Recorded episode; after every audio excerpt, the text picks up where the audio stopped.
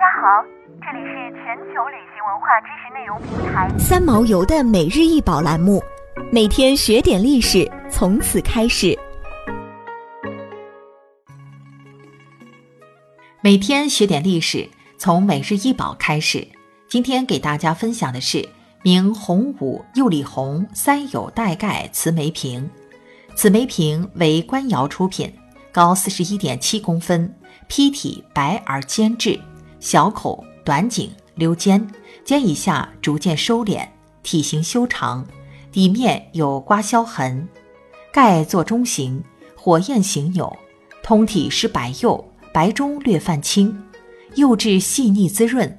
底露胎，盖为红地白花，满绘牡丹，颈部绘蕉叶纹，肩以下白地红花，分为五组纹饰：如意纹、卷草纹、缠枝菊花、海水、遍体仰莲为辅助纹饰。腹部以较大的篇幅绘松、竹、梅，并以湖石、山茶、芭蕉衬托，组成了岁寒三友的主题画面。主题纹饰与辅助纹饰和谐得体，是一件难得的艺术品。一九五七年出土于南京市江宁县（今江宁区东善桥响龙山），为永乐帝之女安成公主的陪葬品，是现存唯一一件带盖子而且保存完整的洪武釉里红梅瓶。其瓶身装饰有七组图案，颈上有蕉叶纹。正中以岁寒三友图为主题，加饰芭蕉、山石花卉。岁寒三友指松、竹、梅三种常绿植物，象征高洁的志向，是元代文人画的常用题材。也许是追求画面对称的缘故，明代洪武朝的岁寒三友纹饰都添绘一株芭蕉。这种情况沿袭明清两代。甚至在清代岁寒三友纹中，芭蕉成为主要纹饰。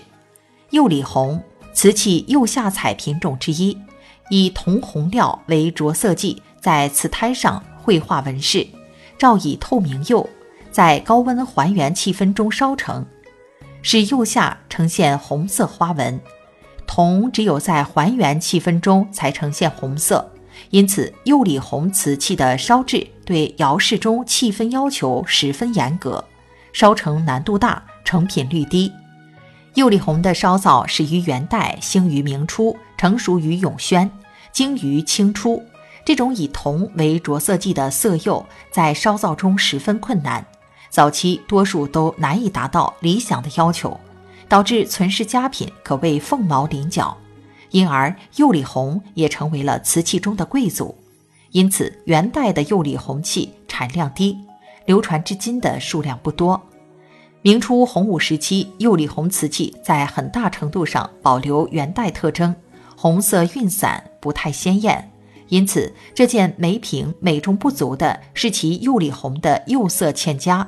但瑕不掩瑜，于一九九三年被国家文物局文物鉴定组定为国宝级文物，现藏于南京博物院。